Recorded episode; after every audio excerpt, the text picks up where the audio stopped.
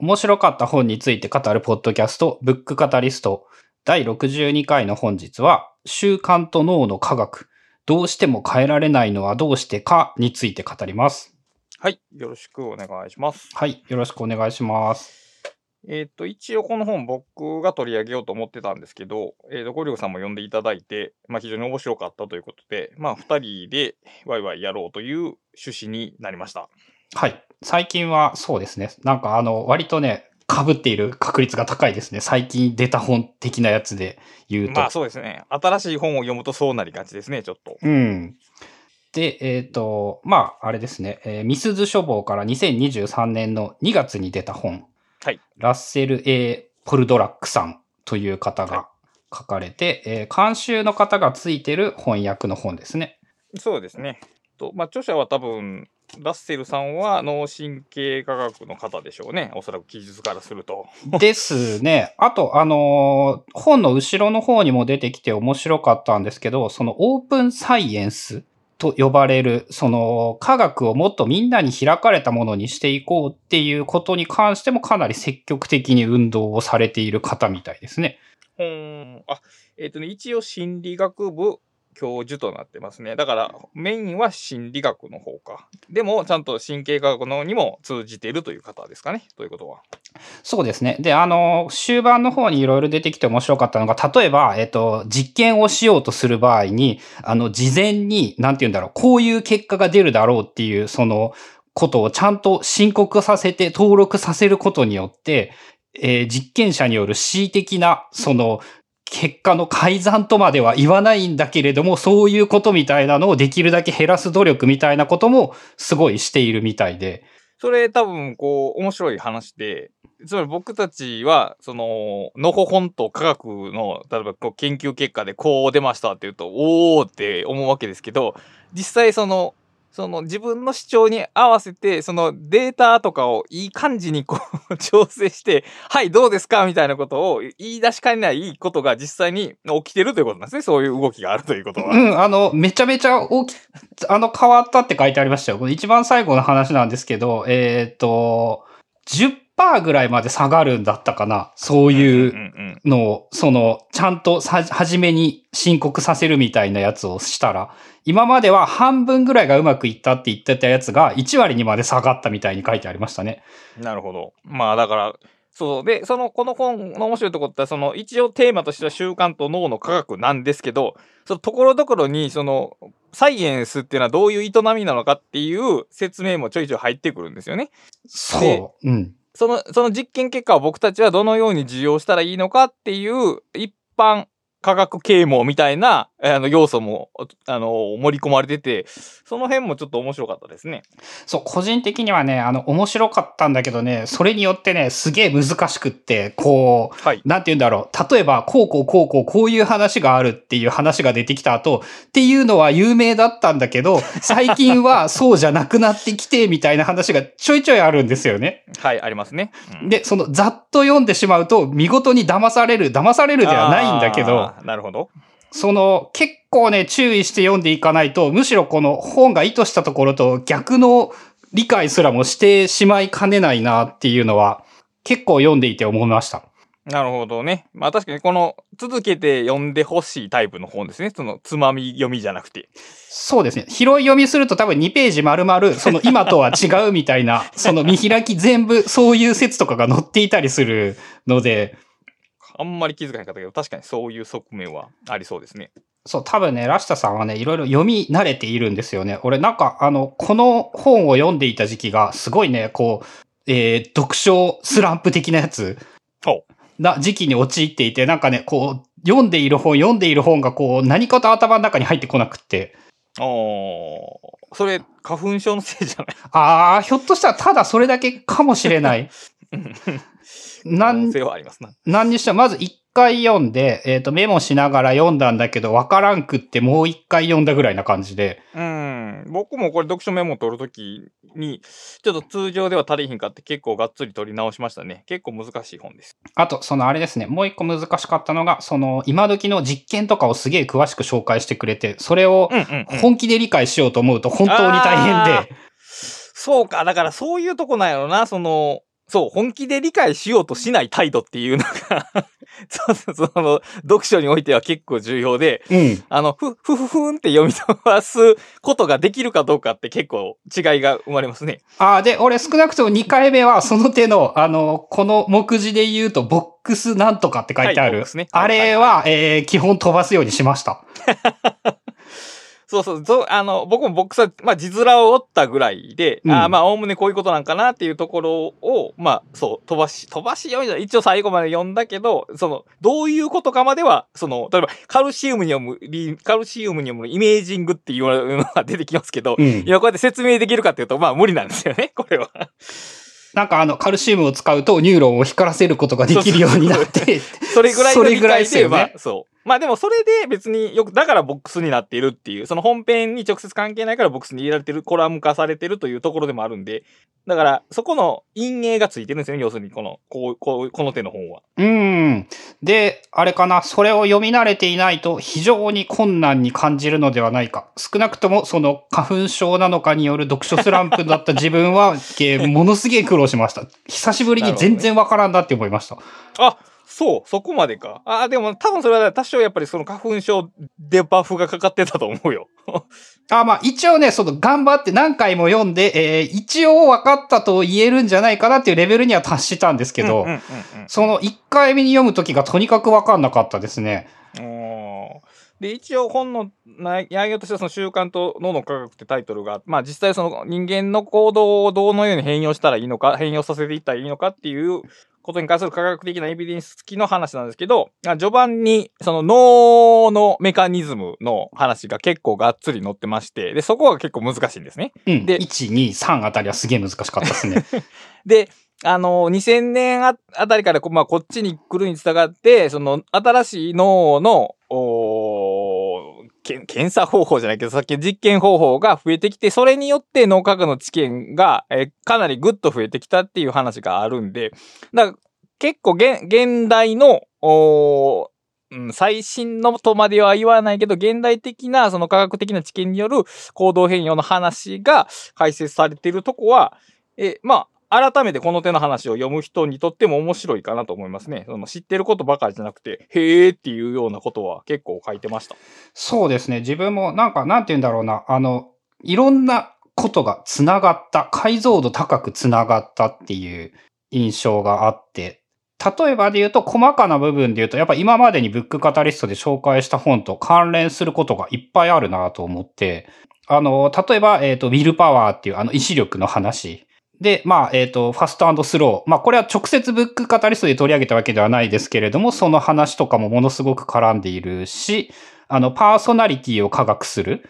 ビッグファイブってやつですね。あれとかもその自制心の話とかがものすごく大きく絡んでいたし、えー浄土はこうして作られるとか、まあ脳科学とか心の話なんかも割と関連していたりだとか、もしていた印象かなと思って、そういう意味でもあれですね、ブックカタリスト的な意味でも、えー関連度が非常に深い本ではないかなっていう印象で。そうですね。だからまあ、ちょっと取り上げようと思ったんですが、まあ、一応本の概要だけさらっておくと、えっ、と、大きく2部構成になっておりまして、で、第1部が習慣の機会。えーなぜ人は習慣から抜け出せないのか。で、第2部が習慣を変えるには、えー行動変容の科学ということで、まあ一部で脳のメカニズムを解説を上で、だ第2部で、えーそれを前提にしたどのように、まあ習慣っていうか人間が、えー無意識で取っている行動、繰り返す行動を変えていったらいいのかという話が語られていて、実践編的には第2部なんですけど、僕は第1部がだいぶ面白かったですね。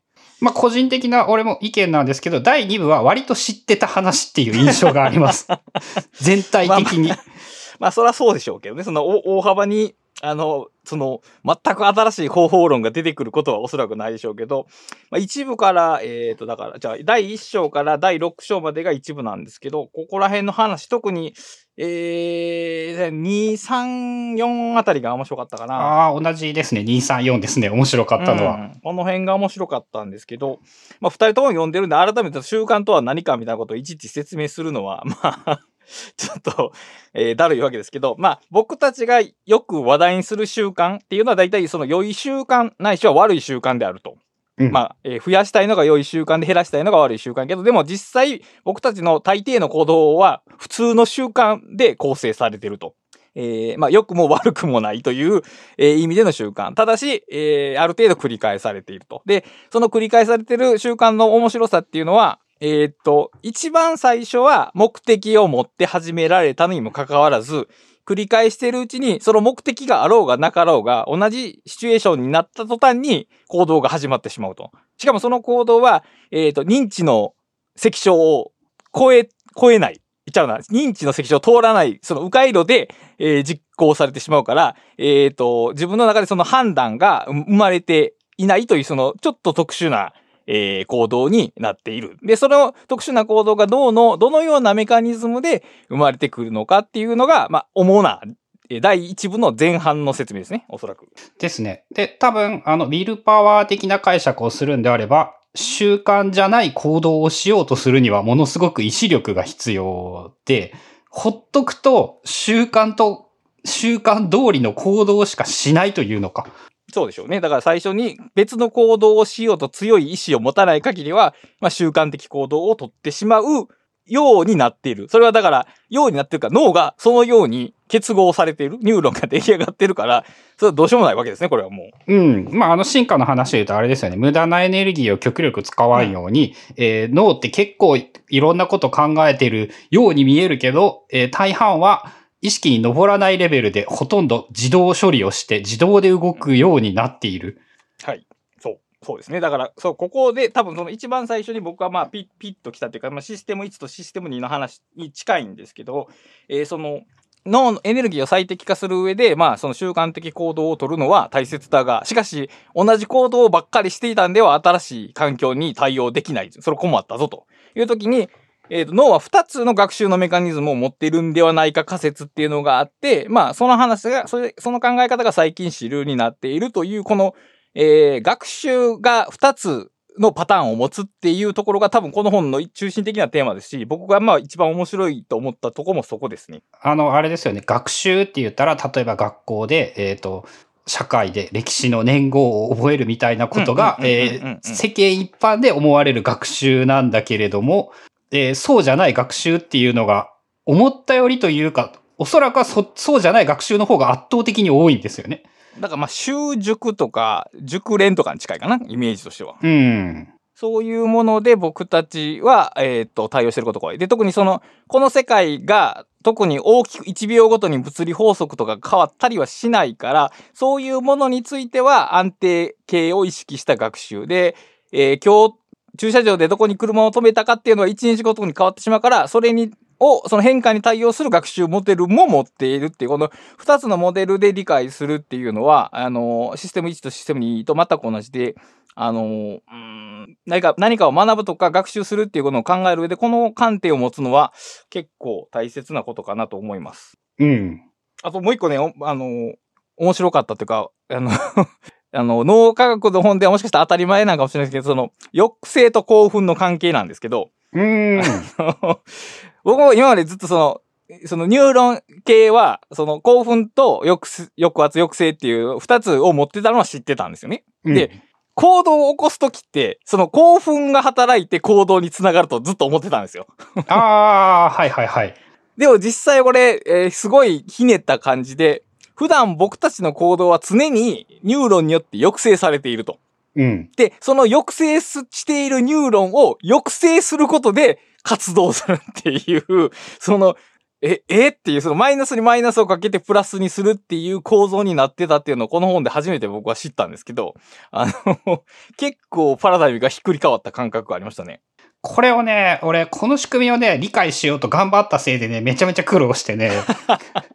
結局今でもね、そのどのぐらい分かっているかっていうのがちょっとよくわかんないんですけど、その図で書いてっていうやつですよね。基本的に外部から刺激が入ってくると、えっ、と、この本で言うと直接路、間接路っていう呼び方をしてたやつですよね。で、基本的には、えっ、と、外部からの刺激はすべて直接路を通って、えっ、と、大脳皮質、おそらく意識のレベルに上らずに全部帰っていってしまっている。で、そこにドーパミンというものがあった場合になると、こう、いつもと違うっぽいぞっていうので関節路を経由して、あれ、ちょ、ちょっと待てになるってことですよね。多分、用語で言うと。おそらくはね。うんうん。で、ちょっと待てっていうことで、え動きが発生するようになる。この、ほとんど無視するが基本で意識しないと、えっ、と、気づかないっていうのが、その脳の意識のレベルでも同じだっていうところですよね。そうですね。この、今説明してたのが、その大脳基底核っていうものの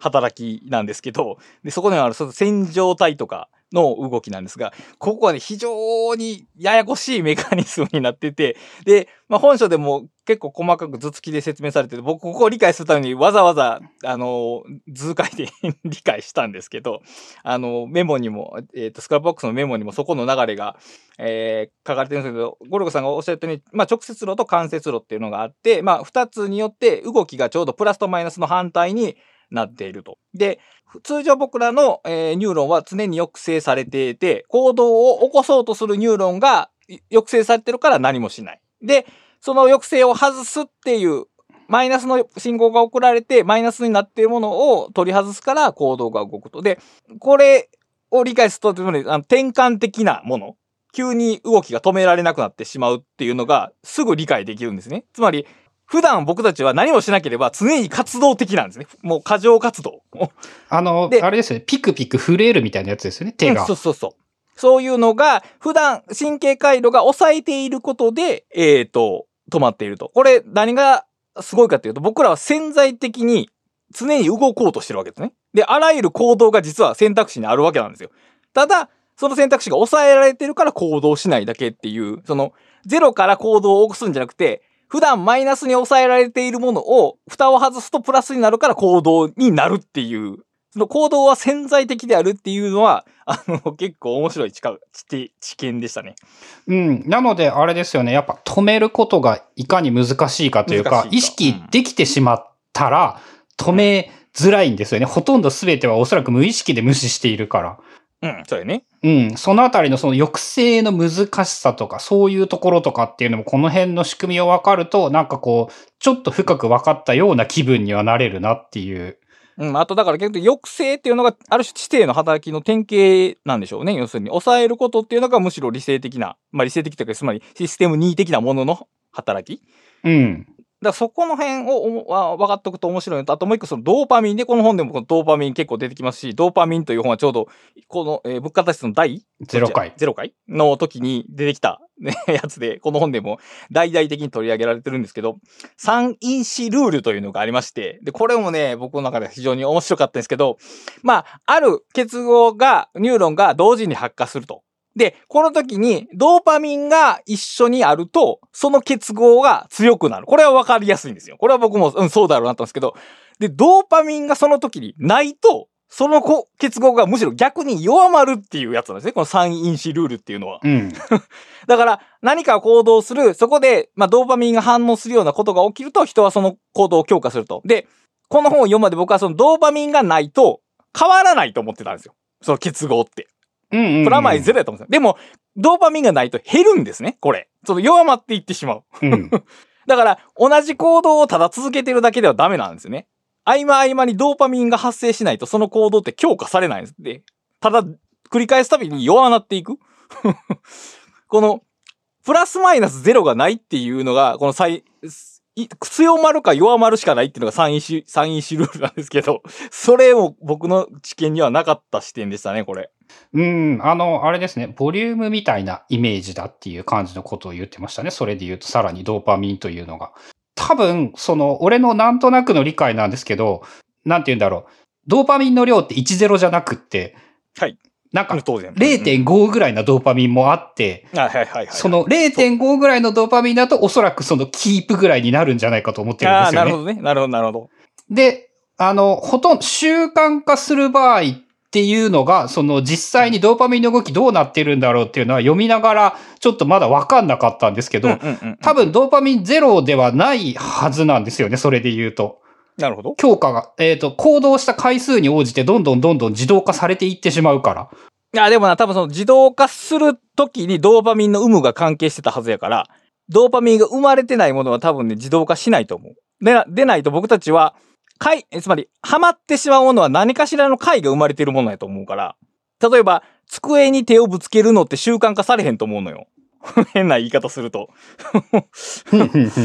何かし、ちょっとでも良いという感触が返ってくるものやから、う強化される。だから、単純な繰り返しでも、例えば机を片付けて、あ、片付いたなっていうちょっと感覚があるものは多分習慣化されやすいし。まあ、そもそもその回が返ってこないものを続けるのは苦痛ですよね、きっと。これ苦痛っていうのは要するにドーパミンがないっていうことだと思うんですよ、きっと。なんかね、例えば自分の話で言うと、えっ、とね、髭をね、指で抜くみたいなのがこう癖になっていたりしていて、まあ今はないかな、言われてみると。それとかって、あのね、基本的に、えっ、と、不快なんですよ。いや、わかるわかる。でも、それ、ちょっと今、さっき反論しちゃうけど、その、不快が起きた後って、快に、じゃあな、マイナスがプラスに、ゼロに戻るやん。い、痛いが、痛くなくなっていくの感覚が、ここにドーパミンが生まれるわけよ。結局。なんかね、こう、テクステでこうやってやってしまっているんだけれども、まず、あの、なんて言うんだろう。指がね、こう、挟みすぎてね、痛くなってね。いや、わかるわかる。それ、その、全体的に不快なのはわかんないけど、多分、抜いた時に絶対に何か快的なものが生まれてると僕は思う。快っていうか、そのドーパミンを刺激するようなものが生まれてると思う。本当に嫌なことしかないものは多分そうならないと思うよ。ああ、でもそれ、あれじゃないですかね。ちょっと思うのが、えっ、と、薬物、ああ、で、麻薬はそうか。貝であるのか。目の前の貝なのか。瞬間的なドーパミンの抑制が絶対にあるから、最終的に、そのトータルでプラスマイナスで、マイすごいマイナスであっても、どこか最初の方にドーパミンを刺激するものがあったら、それが脳が、おし、この、この運動は強化するぞっていうメカニズムが働いてしまう。その有無が多分大きくて、だから、自分がなんか、その、うん、対して意味付けを持ってないものを習慣化しようと思ったら、やっぱり、その、いわゆるご褒美みたいなもの、プラスになるものを意識的に置いた方がいいんだろうなというのを読みながら思った。それがないと、それがないまま淡々とやってしまうと多分続けられない。で、習慣化するときにその記録つけるといいって言うじゃないですか。うん。数字書くとか。あれもやっぱりああやって書くとちょっと嬉しくなるわけですよ、きっと。うんうんうん。その感情的にプラマイゼロじゃなくて、やっぱちょっとプラスになって、それが動機づけにつながるんじゃないかなと、まあ読みながら考えておりました。頻度なのかな？あと、えっ、とね、このドーパミンでめっちゃイメージしやすいのがパチンコパチスロみたいなやつで、えっ、と、まあ、我々が二十歳ぐらいの頃、だいたい、えっ、と、3、400回に1回ぐらいパチスロとかだと大当たりがある。でも、300回、あのー当たらないと、普通大抵嫌になりますよね。なりますね、なります。あ、違うか。そこに、あのーパチスロ業界は演出を加えることでドーパミンを出すのか。そう。つまり当たりかもしれない演出で煽るわけやね。あれ、ドーパミンを、ドーパミンをあ煽り続けてるわけ。だから、あの、道中何も道中ってそのビッグが当たるまでに何の演出も発生しないやつってほんまに苦痛やからね。でも、ずーっと当たったら、やっぱそれはそれでつまんねえってことの証明でもあるんですよね。そこが。だからランダム強化が強いっては言われるけど、それやっぱりその期待に関するドーパミンが、じゃあ期待に対してドーパミンが動くからなんだよね、要するに。外れることを期待しているというのも、えっ、と、ある意味でドーパミンの作用と言えるのか。おそらくは。外れていても、そこはドーパミン、えっ、と、だからそうか、真新しいことなのかどうか、いつもと違うことなのかどうかにうん、あと、反応するのか。つまり、たまにしか当たらへんこと僕らは知ってるわけやから、きっと。きっとっていうか、結局。うん、うん。その上でやってるから。で、その上でもしかしたら当たるかもって、そのかもに僕らのドーパミンは動かされる。うーん。そうか。やっぱあれだな、あの、改めて思うんですけど、やっぱ難しかったなっていうか、こう、全部が俺、理論だってきっちりやっぱ説明できるほど理解できてないかもしれないですね。ああ。でもまあ全体的にちょっと、ちょっと、まあこのミスト処方の方は大体難しいので、それは いいんですけど、あの、もう一個、あの、重要やなと思うのが、その習慣っていうのはまあ、ん一回悪い習慣っていうのを消したとしても、実際のところ全然消えてないんだと。うん、うん。で、さっきの話で言うと、その、やめたかった習慣を抑えられるようになっているだけであって、その回路そのものは残っているんだと。うん、で、その学習っていうのがそのコンテキスト、状況によってか変わってくるっていう話で、その認知行動療法で、えっ、と、ひえー、暴露療法っていうのかな、うんっていうのがあって、まあ、雲とか蛇とかでよく、その嫌いな人がそれ慣れていくっていう実験、実験というか、療法があって、それを使った実験で面白い話がありまして、えっ、と、例えば、えーある部屋の中、えーある教室の中で、まあ、蛇になれようということをや、ちょっとやってみると。で、同じ2回目のその両方同じ部屋でやる場合と違う部屋でやる場合に効果が違うっていう話が出てくるんですね。この本の中に。うん。えーつまり、同じ部屋でやった方が、その蛇に対する恐怖度の薄れ方は強いと。つまり、それは、おこの状況でならこの蛇は大丈夫だという学習の仕方をするってことですね、要するに。あらゆる情報を学習してるんでしょうね。そのその場所環境、込みでううんん、あらゆるものを込みで。でもこれ、トータルで見たときに、いろんな場所でやった人の方が、総合的に蛇に対する恐怖心を薄れる。なぜならば、蛇に出会う確率は、いや、出会う場所は、その教室内であるとは限らないからですね、要するに。うん実際に蛇で会うのは、その、林の中やったりするわけで、だから、一つのコンテキストの中で蛇になれたるだけよりも、複数のコンテキストで蛇になれた方が、まあ実際に対、実際の蛇に遭遇した時の恐怖心は減るっていう、この、このコンテキスト込みで人間のその学習が行われているという話。あと、その、逆に言うと、僕らは、えっ、と、まず蛇が嫌いっていうのが生徳的にあって、で、その最初、この部屋の蛇やったら大丈夫っていう、その部分的に上書きしていくっていう、その学びの進め方が行われているというところが面白かったですね。だから、蛇が大丈夫っていう、その辞書の再定義が行われてるわけじゃなくて、この、この蛇やったら大丈夫っていう部分的な回収しか行われないっていうのが面白かったです。学び方で言うと、やっぱあの、ちょっとずつっていうことですよね。そういうニュアンスで言うと、ちょっと。ずつで、で、シチュエーションを変えてっていうのが多分重要で、だから、なんていうの例えば、なんか英単語を覚えたら、それで文を、いろんな文を作ってみることが重要っていう。で、多分、コンテキストを変えるですよね。だから場所も変えた方がいいし、相手も変えた方がいいし、方法も変えた方がいいし、やることも変えた方がいいし。だからい、いろんな状況で使ってみるとか、えー遊んでみるとか、慣れてみるっていうことによって、初めてそのものとの、その、認知的な距離感が変わってくる。だから同じことを繰り返しているだけでは、やっぱり学習としては弱いんだろうなとは思います。うん。これこのね、抑制の話だとね、あの、車の右側通行、左側通行の話がね、すげえ面白いというか、すげえ分かった感じがして、うんうんうん。はいはいはい。えっ、と、俺たちは日本に住んでいると、車は左側通行なので、左側でを走ることを当たり前にするんだけれども、えーアメリカに行って、ビビりながらでも結構運転はできる。アメリカは右側通行で、ただ意識していないと、えーついつい左側通行になってしまって、苦労するんだけれども、えー例えば1ヶ月2ヶ月いたら意外とスムーズに右側通行に慣れてしまう。で、日本に帰ってきた時に、また、またやらんといかんやんっていうのが、えっ、と、意外と素早く帰ってくる。それもその抑制っていう話とコンテキストっていう話を含められるとすごくね、こう、そういうことかっていう仕組みがだいぶ分かったような気がして。うんうんうんうんそう、だからこう結構学習についての理解が、そう、習慣の本やけど結構学習についての理解が深まる本ですよね、この本は。うん。そう、覚えていたこと、覚えたことを忘れているわけじゃないっていうのは、かあの、かなり大きな発見だったというか、習慣に関してか。何にしても。そうよね。だから、まあ、覚えるっていうか、その、まあ、覚えるっていいんやけど、脳の、そのニューロンのメカニズムが出来上がってしまったものは、壊れないわけですね、要するに。その、まあ、その、物理的に壊れたら知りませんけど、ネットワークそのものは全然残ってて、ただ普段は抑制されてて見えなくなっているっていう状況があるっていう。だから、まあ、あの、禁煙も難しいし、薬物はもっと難しいと。で、そうそうそうそう。その、いや、タバコとか薬物かをやめるのが難しいっていう話で出てきたんですけど、うん。その、例えば、一回依存症になった人とかとは、その、タバコとかその対象物がより強く受容されるという話が出てきまして、目立つサリエンシーが上がるって表現されてるやつですね。それはだから、どうしようもないよなと。意志の力だけではやっぱど、だって、他の人はぼやんと見えてるものがその人にはくっきり目に映ってアピールしてくるわけですから。うん。それは意志で抑えるのは難しいよなと思いますね、これ。だから、その、世界の見方そのものが依存症の中では変わってしまうんだなっていうのも、ちょっと面白い発見で。俺、めっちゃね、その、タバコの話とかで実感があって、あのーやめたのが、大雑把に10年前？まあ、もうちょっと細かい数字は置いといて、あのね、昔よりはるかにね、タバコの煙が臭くて不快なんですよね。なるほど。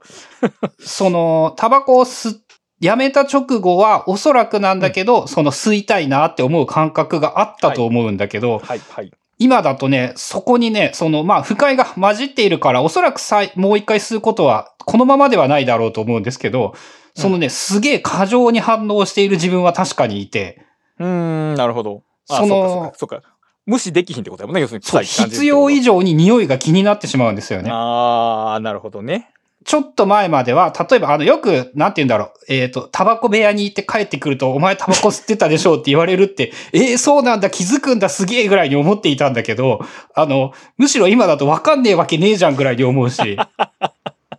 まあ、はっきりわかるね、確かに。うん。っていうぐらい、そのサリエン C は実際に上がっているっていう実感もあるし、あとそれで言うと、ここに書かれてたので、そのストレスが高くなると、昔の習慣を取り戻そうとしてしまう。うん。それも、なんかね、その、わかるというか、重要なことだなっていう、新しい習慣を取り入れようとする場合に。うん、そうやな。うん、ストレス、てか、ストレスが高い環境でそういうことしたら多分失敗するよね。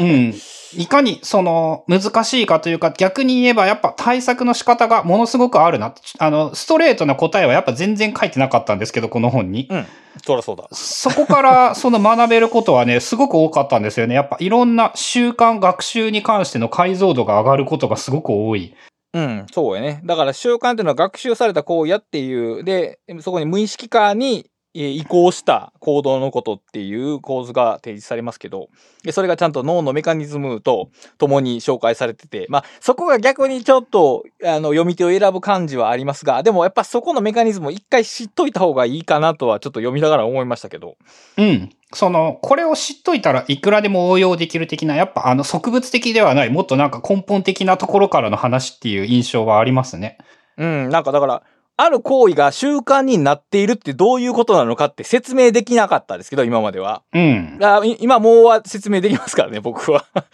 だから、その、こう面白いんですけど、その、最、この、この本の中でその、まあ、はじめ人間は、まあ、ある目的を持って行動を始めると。その時、その行動は、ある、認知のメカニズムでスタートする。うん。で、それを繰り返しているうちに、その認知の行動の、えーニューロンのサイクルは、えっと、インプットとアウトプットが、えーループになっていると。入ってきたものが、えー出したものが戻ってくるという形で循環するんですけど、その認知だけに回ってるんですけど、認知のループが行動の方にも繋がっていると。で、この行動の方の、えーループも徐々に繰り返していくうちに、えーニューロンが強化されていく。で、しまいにそれが出来上がると、もう認知の動きは全くいらなくなるっていう、そのシステムの移行が行われるんですよね。このシステムの移行が行われてるって初めて知ったんですけど、でも考えてみたらそりゃそうなんですよね。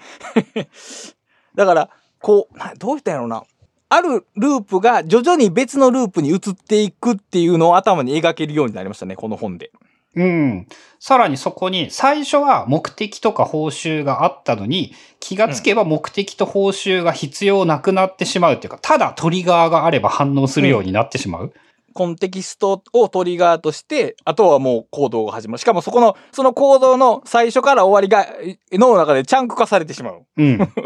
一連の行動、ひとまとまりになってしまう。だからこの間に入ることは基本的にはできないし、やろうと思ったら相当、えー注意力、意志力を 発動しないと無理っていう、止められないっていうところが、まあ、でもそれは結局すべてその運動系の処理に移行し、アウトソーシングされてるからそうなってしまうんだなっていうのは、読んでてよくわかりました。もうね、あの、めっちゃ、だから、これをやめればツイッターやめれるんだなっていうのがすげえよくわかったっていうか、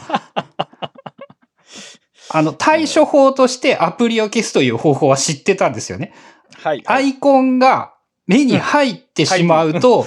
うん、通知を、まず、あの、だい、ダメなのは、あの、通知ボタンですよね。通知ボタンっていうか、えっと、通知マーク、1って書いてあると、押したら報酬が得られることを分かりきっているので、そうやね。分かりきってるね。もう絶対押す。で、報酬が得られて、やったーってなる。で、強化されて、しまいに認知の手から離れてしまう。で、もう、離れてしまうっていうか、もう僕は離れてしまってますけど、通知バッジもないですけど、あの、じゃあそもそも例えば iPhone を手に取って、あの、目をこう、開いた瞬間に、もう指が、ツイッターの場所に動くんですよね伸びてるからもう、こう、もう、ここに僕の意思は一切介在してないですからね。うん要するに。うんで逆に言えば、だから消せばいいってことだし、通知をなくせばいいってことだし、もっと言うと iPhone を目にしなきゃいいんですね。これ結局。そうそう。だから、あれなんですよね。なんか iPhone があるだけで集中力がそがれるっていうようなやつがなんかの方にあったけど、あの、ありましたけどそういうことなんだっていう。うんずっと、によずっと抑制してるんですよね。見えてるそうそうそう iPhone そういうは。ことやと思う。だから、そうそう、そういうのも、だから、バカらしいなと思って、やっぱ、あそこにちゃんと説明つけられんねんなっていうのは思いましたし、だから、あそのめ何かを目にすることとか、まあその状況を、だから引っ越しすると人生を変えやすいっていうのも、まあまさにそういうコンテキストそのものを丸ごと一回リセットするという意味でやっぱり強力なんでしょうね、これ。うん。習慣なんてだって全くないはず。すべての行動に習慣がなくなるはずですからね。うん引っ越したら。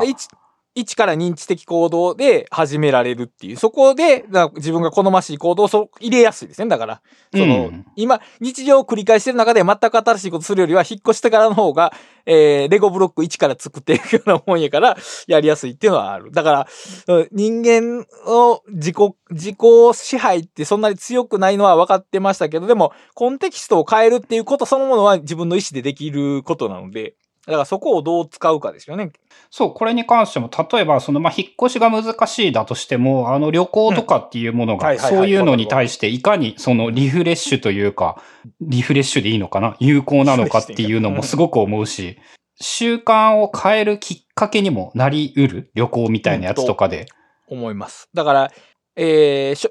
えーまあ、職場の人は変えられへんけど、僕らみたいなのは、ふ普段と違う場所で仕事してみることで多分違うとか、普段と違う端末で仕事して違うも環境になって違うことができるかっていうことは普通にあるでしょうね。うん。あの、なんだっけ、カフェじゃないと仕事がはた、はかどらないとかっていうタイプの人っていうのは、はいえっ、と、そういう、なんて言うんだろう、刺激がある方が、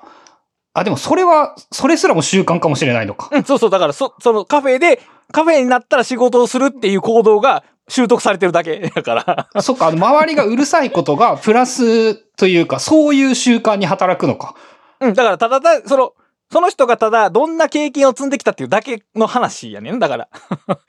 要するに。うんあの、序盤の、どっか、あの、仕事が行き詰まった時があって、か、たまたまカフェに行ったら気分が、の、変わって仕事がうまくできた。で、ドーパミンが生まれて、それ繰り返してるうちに、もうそこでないと仕事にならないっていう感じになっていったって感じやろうね。だから、ある種の中依存症みたいな感じではあると思う。まあ、体に害のない依存依存症ですけども。そう、そこで、そうだ、今の話でめっちゃ繋がる話なんですけど、この本で個人的に一番面白かったのが、その、その中で出てくる、えっ、と、モデルフリー学習とモデルベース学習っていうやつ？はい。これもちょっと厄介な概念ですね。はい。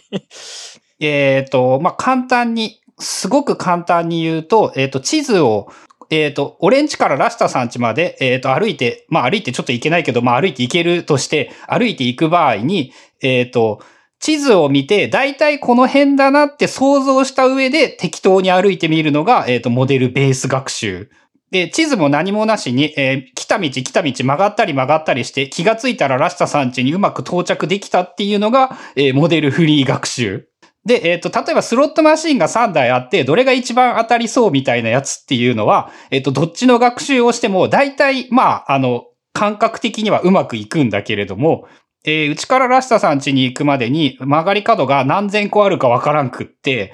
そういう、あの、指数関数レベルではない複雑な行為をする場合には、モデルフリー学習では、えー立ち打ちができない。なんだけれども、我々は基本的に習慣というものはモデルフリー学習から身につけてしまう。そうだね、大体は。で、さっき言った話で言う、そのカフェでたまたま仕事をしたら、なんかちょっとはかどった場合っていうのは、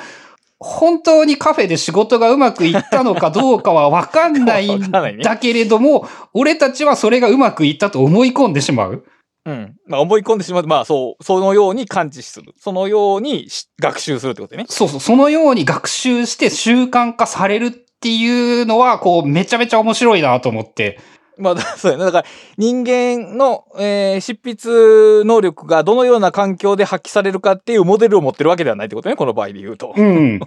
たまたまうまくいったものを採用しているっていう、場当たり的にっていう感じだね。で、きょ、例えばなんだけど、えっ、と、ずーっとこれまで睡眠不足で苦労してきた人が、たまたまその日は、前日はよく寝て、カフェに行ってうんうん、はかどった場合、おそらく理由はよく寝たことなのに、そうやね、確かに。カフェに行けば俺は書けると思い込んで習慣化してしまう。うん、ありがち。そう、この、この罠というのは、その気をつけないといけないなってすごく思って。うん、そうやね。モデル作りが、まあ、モデルフリーももちろん必要なんですけど、モデル作りっていうのが結構大切で、モデルって何かっていう時に、えーこの本で認知的な地図とか構造化された知識みたいなことを言ってて、あのーこれいろいろなところにつながるなとは思ったんですよ、読みながら。認知的な地図というのは。こうん座標ってことなんですよね。座標っていうのはつまり、えっ、と、線の脳理論やったっけな。うん。もうすでに忘れたけど。で、出てきた、あの、脳、脳はその座標軸を使って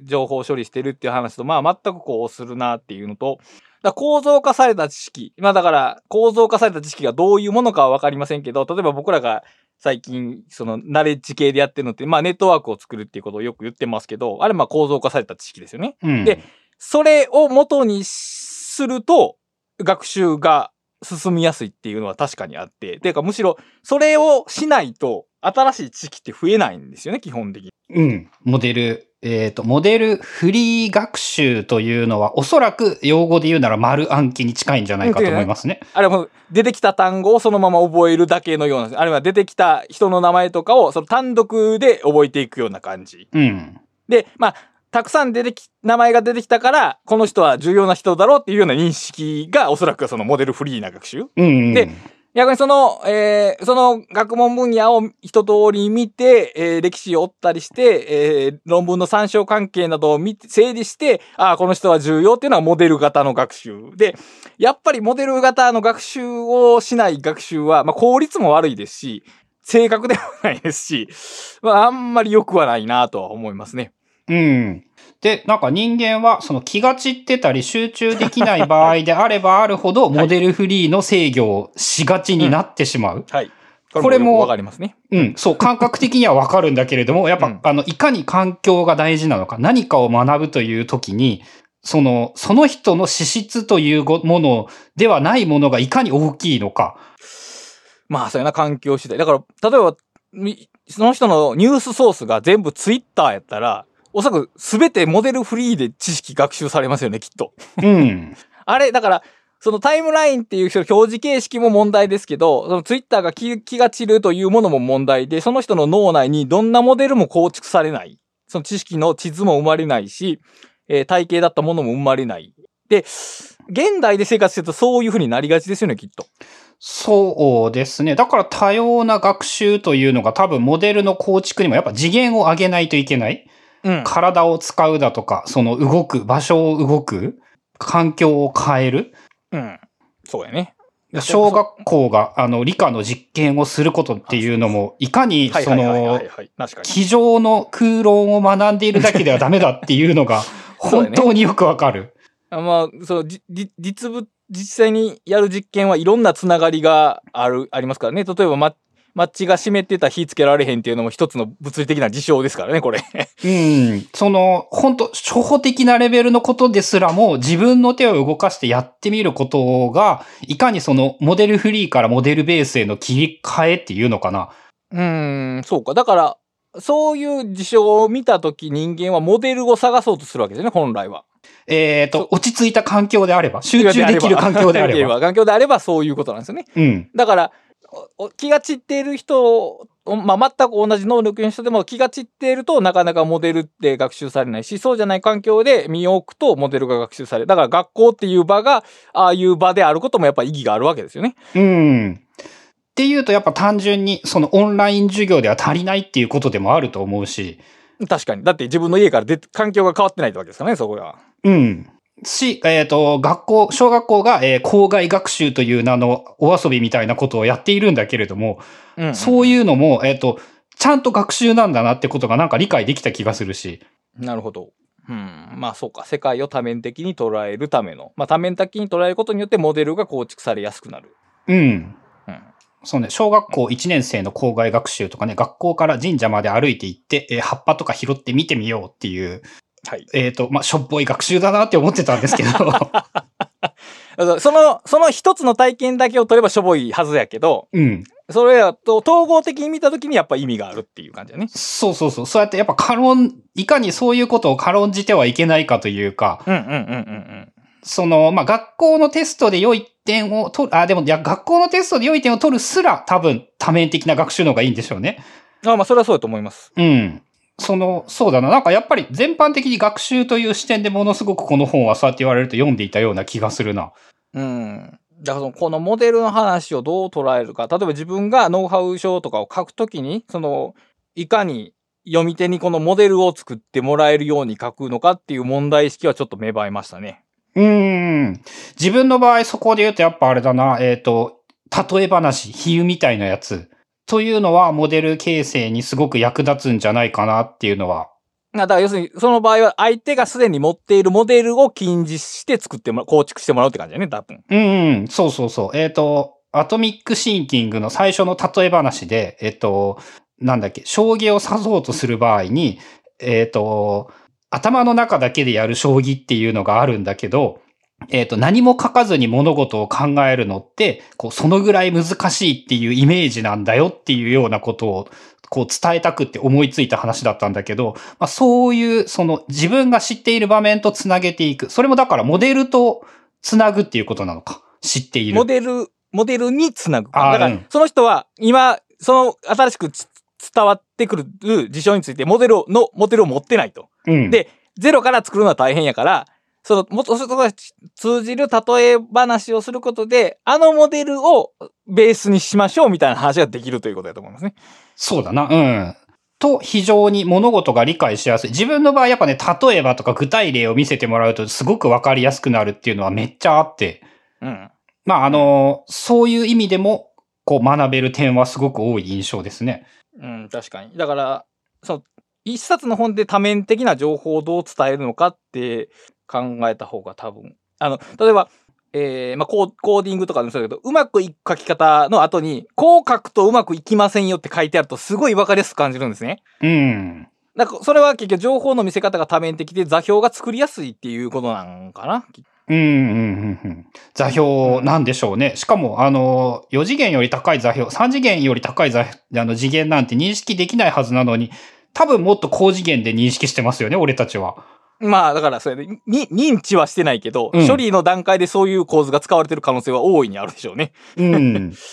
そして、ちょうどそれが、なんだっけ、強化学習の話とかともも、もろにつながっていて。全く、うん、最近のその、えっ、と、LLM やったっけ？あの、すごい大量のパラメータ使うのが、うんあの、ベクトルを使ってる、つまり座標でやってるっていう話が出てて、へーって思いながら聞いてましたけど。あの、チャット GPT でも学習させるなんたらっていうやつがあって、はい。はい。えっ、とね、その API 使うと、現モデルを送ってあげると、なんか、そのパラメータを学習していってくれるんですよね。おー。それもね、なんかね、えっ、と、2000、に200次元だったかなえっ、と、なんかその、一回試しにやってみたんですよね。自分のやつで、その、ノートを学習させてあげることによって、えっ、とね、関連してそうなノートを、その、教えてくれるっていう。はいはいはいはいはいはい。その、プラグインが Obsidian の中にあって、それをやるとノート一個一個に、その、200、忘れたんだけど200次元ぐらいのそのベクトルのパラメータが与えられるんだったかなななるほど。で、そのベクトルを比較して近いノートというものが、そのノートの概念としてやっぱ近いものにな、なるらしいと言われて試してみると確かに近いんですよね。おーそうそう。そのノートの近似性ってどうやって測るんかなってずっと疑問ってすると、ベクトルの角度を見てるっていう話を聞いて、だいぶ感心したんですね、僕。うん。その、キーワードだけやと、例えば映画と、じゃあ、ムービーとシネマっていうのは全然近似しないけど、ベクトルに置き換えるとほぼ同じ角度に描くっていう話を聞いて、ああ、もうその想像もつかへん世界やなと。でもまあ人間の脳はそれをやってるわけですからね、実際は。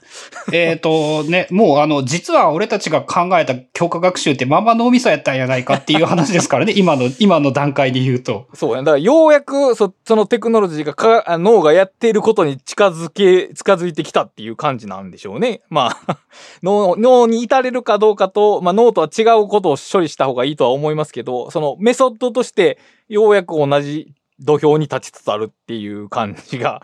まあだから本当に、あの、簡単な会話をしている限りチャット GPT は何の違和感もないですからね、あれ。うん。で、あそこで行われてる処理は僕らが、あの、ぼんやりと喋ってる時と多分ほとんど変わりないはずなんですよね、きっと。あ、だからあの人たち習慣なんですよね。そうやって考えると。そうそうそう。あの、こう答えた方がいいよ、うまいこといくっていうパターンを大量に知っている人、人というか、あの、AI なだけであって。うん。だから、彼らは、まあその、自身の出力に対して批判的にはまだなれないか、あるいはその、それが制限されてるかどっちかですけど、そうなってきたらより高度になるでしょうけどね。うん。もう、あの、やっぱね、どこが、どこが人間らしいのかっていうことを考えるのがすごく難しくなってきてますからね。やっぱさっき言った、一番最初に言った抑制じゃない？止めること。ここが多分人間らしさに、を、最後の砦な気がしますけどね。おお止める、止めること。よ抑制すること、言わ、言わないと判断することとか、やらないと判断すること、考えないことを止めることとか、別の考え方にすることとか、あの、チャッターで出てきましたけど、要するに自分がこう考えてるっていうのがあって、いや、これはまずいぞ、こう考えようと思って促すためにはメタ認知が絶対必要で、現状、チャット GPT にはそれがないんじゃないですか？メタ認知はチャット GPT ないな、その概念で言うと。でそのメタ認知は何のためにがあるかっていうと、やっぱ抑制するためなんですよね、結局。より、ゴーゴーいけいけっていうの役割じゃないじゃないですか。うんメタ認知っていうのは。だからそこを、そのメタ認知的な視点が、一応だから境目という感じがしてて、で、僕らがメタ認知を持ってるのは、まあおそらく進化で有用やったから生まれたとかと思うんですけど、まあチャット GPT 今別に困ってないし、困ってたからって彼ら自身が進化の道のりを決めるわけでもないから、まあどうなるかはわからないですけど。いやー、面白いですね。テクノロジーがやっぱ合体してきている感じ。この脳神経科学の人たちが機械学習と実は密接にどころか同じ、イコールかもしれないぐらいの関わり方をしており。うんこれやっぱ知性についての理解が1段階か2段階が含まった、深まった感じはありますね。うん。これがね、そうだな。そうやって考えると、やっぱ習慣と脳の科学というタイトルだったけれども、必ずしも習慣と脳の科学の話だけではない。そうですね。まあ一応習慣っていうのが、えーあ一応副副題の方に出てるか。あまあ、あの、壊すのが難しいっていうタイトルですけども、まあ、で、まあどうしても変えられないのはどうしてかっていうタイトルが非常に粋なんですけど、僕は気に入っていますけど、うん。まあ、人間のその行動の、まあ、多分8割9割がその習慣、えー学習、あ最初は目的があったけども、後々なくなっていった、えー繰り返される行為で構成されてて、それが脳がどういうメカニズムを、うんによって生まれているのかっていうことを開示してるんで、だから人間の振る舞いについての本ですね。だから総合的に言うと。うん、うん。人間の振る舞いすべてか。まあ、まあ、9に人間の習慣が9、あ行動が9割習慣できてやったら、人間の9割については大体この本でわかるっていうことですね。おおむねうん。っていうと面白いな。やっぱこの、この手の、この手のジャンルが好きな人にはきっと、きっと面白いやつですね。これで言うと。んこの本は普通に、まあ、習慣の本、あの、習慣系の本として、実用的な意味での習慣の本としても役立ちますし、人間の行動とか、まあ、思考まではいけませんけど、その知性的な働きとか脳がどう動いてるのかっていうのを興味があったら、まあ、この本は普通に一押しですね。ちょっと、ミスズ処方価格ですけど、それ価値がある本。うん。ですね。で、最後の方に、あの、一応最後の方言ってて面白かったなっていうのが、えっ、と、これだけわかるようになってきたのに、えーどうやって習慣を変えるかっていうのが、もうお恐ろしいほど進歩していない。はい。っていうのをどうにかしてあげ、していかないといけないよね、みたいなところで終わっていて、はい。これもまた深いというか、えーそこは全然なんだなっていうのをちゃんと言ってしまっているし、あの、だあれなんですよね。結局答えはなんやねんみたいなことを求めてしまうと、こう、この本はあかんっていう風になってしまうので、そこは気をつけないといけないかなっていう。まあ、ここの本も最初の著者がもうあれ書いてますからね、その、巷で言われてる習慣法を蹴散らすような内容やっていうのを書いてあって、まあ基本的にその、ある、ほとんど、あまあ、正しいと思われてるけど間違っているようなことが書かれてて、で、まあ部分的に、まあ脳のメカニズムに関してここまでは言えるよっていうのがあるのと、あと、まあちょっと SF めいてますけど、その、記憶を、記憶を消すことで習慣を消すっていう。まあ、その学習習慣が学習されたものであれば、その学習を解きほどくことで習慣がなくなるっていう、その、あの、話があって。で、その記憶が、その、マイ、僕らその記憶っていうのはそのハードディスクの中にあるデータのように感じるけど、まあ実際そうじゃなくて、まあまあ近いんかな、でも。あの、データのファイルでも、えー読み込みするとき、うん。に、うっかり間違えるとデータ消えますよね。うん。それと似たようなことがお起こることがあると。で、それを意識的にやる、意識的って言ったか、操作的にやると、あの、ある部分の記憶だけを消すことも、まあ一応理論的には可能であるっていう話があって、で、えっ、と、前、な、何時かな。この収録の一個前の時に聞いたから結構前ですけど、あの、スーパーで窃盗をやめられない人が、そういう病気な人がいて、うん。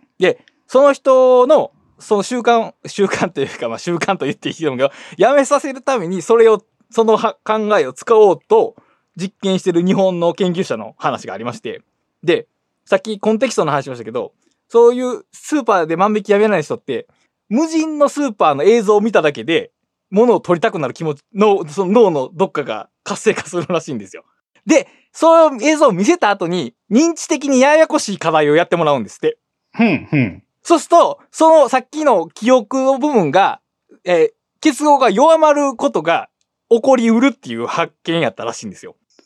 イメージはできますね。本を読んだ上だだと。どれぐらい再現性があるかわからないけど、これはでも面白い話だなとちょっと聞きながら思いましたね。まあ、こっからあれですね。やっぱ10年、20年でそういう業界がこれから増えていって、その習慣を変えていく方法うんっていうのが、まあ、医学的な意味でもこう出てくるだろうし、期待はできるような気はしますね。うん。まあ僕らの日常的な習慣はともかくとして、生活習慣病につながるものとか、依存症に、じ直につながるようなものに関しては、ちょっと科学的な解明を待ちたいところですね、これは。うん。まあ、いくつかちょっとテクニックみたいなやつは載っていて、で、載って自制心はやっぱトレーニングすることは基本的には難しいんで、あの、環境を変えようっていうやつ。ウィルパワーとかにもあったやつですね。結局、ですね。え意志力が強いと思われている人っていうのは、意志力が強いんじゃなくって、意志力がいらない環境を作ることが上手い人うん。ないしは意志力を使わない環境を作ることが習慣になってる人かな。うん。とか、えっ、と、マインドフルネス的なものっていうのは、今のところ研究っていうのが大体効果がある前提で調査されているものばっかりで、はいえー否定的なものは発表されてないっぽいですよっていうような話とか、そうですね。この本の中にも、そのビジネス寄りの結果、ビジネスにとって好都合な結果ばっかりが発表されやすいバイアスがあるというようなことが書かれてましたね。うん。あとは、えー用語として、イフゼンプランニング。うん。これは有名ですね、エグゼンプラン。うん。まあ、もしこうなった場合には自分はこうしようっていうのを可能な限り言語化しておくことで、その習慣的な行動になりにくくなる。うん。っていうのと、えーコミットメントデバイスっていうので、失敗したら自分がこうやりたくないことをやるっていうことを、えーみんなにコミットメントしておく。社会的に、あの、い強化するってやつですね。自分の行動を。っていうあたりが、えー現段階で効果があると言われているっていうやつで、まあ正直ありふれたものではあるなっていう感じはしますね。まあ習慣系の話では大体書いてあることで、まあ実感としても、あれですけど、まあでもまあそういう方法しか今んとこはないんだろうなっていう感じ。まあ当たり前ですけど、だからその、えっと脳のメカニズムがもうそう定着化されているのを、なんかちょっとしたテクニックで一発で改善できるっていうのは 無理な話なので、うんそういうことをやるしかないんでしょうね。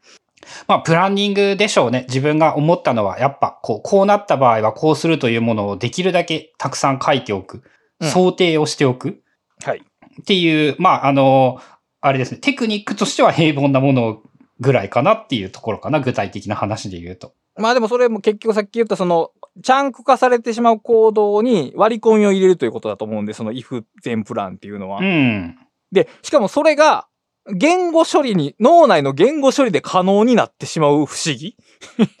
その、えー、だって考えただけですよね、if 全プランって別に、その、そのための。考えとくだけ。一回考えとくと、えっと、ちょっとシナプスはあるんでしょうね。え、その、考えたものを、その、マイクロ、マイクロマシーンにして注射して、こう、行動が変わるんやったらわかりますけど、考えただけで変わるっていうのが、まあ、か、変わるっていうか、こう、影響があるっていうことが人間の不思議ですよね、それ。多分あれなんでしょうね。考えるっていうので、すでに一回行動したに近づくんだろうなっていう、結局は。おそらくそれに近いでしょうね。だから、その、こう、動作する、いわゆるその、えーミラーニューロン的なものが、の、言語だけでも起こって、そのシミュレーションみたいなのが、お起きてるんでしょうね。体が動かすのに近いことが起きてるんでしょうね、きっと。うん。まあ、スポーツの業界でね、イメトレというものがいかに有効かみたいなことはすごく言われているので、その手の、その、考えとくみたいな大雑把な言葉なのに、そんなのがすげえ有効だっていうのはなかなか面白いなと。もう考えておくだけで何かを変えられるっていう話が仮に死んだとしたら、自由意志なんですかね、それはね。自由意志の範囲なんですかね。そうやって考えることもやっぱり自由意志じゃないんですかね。それん考えるということああ、そっか。あれですね。ちょうどね、それ、それで言うと、まあ、も、もう詳しくはアフタートークで話そうと思うんですけど、はいあの、会話を哲学するという本を読んで、はいはいはいはいはい。あのーそのね、意識させてしまうということで自由意志をコントロールしようとする なるほど。っていう、あの、シェイクスピアのマクベスとかで出てくるんだったかな？その、奥ん。さんに疑いを持たせようとするための会話の持っていき方。面白いな。っていうのとかもあって、難しいですね。自由意志なのかどうなのか。そうだよね。そこをちょっと、今今後気になるテーマとしてちょっと置いときます。はい。まあ、ということで、えー今回はこのぐらいにしておきたいと思います。はい。えー、ブックカタリストは番組を支援していただけるサポーターを募集しております。サポーターの方には、えーと収録直後に見られるアフターリーアクセスだとかアフタートーク、えー月に1回の読書会だとか、えー台本の公開など様々な特典をご用意しておりますので、えー気になる方は概要欄のリンクから飛べるブックカタリストの公式ページをご確認ください。それでは今回もお聞きいただきありがとうございました。ありがとうございます。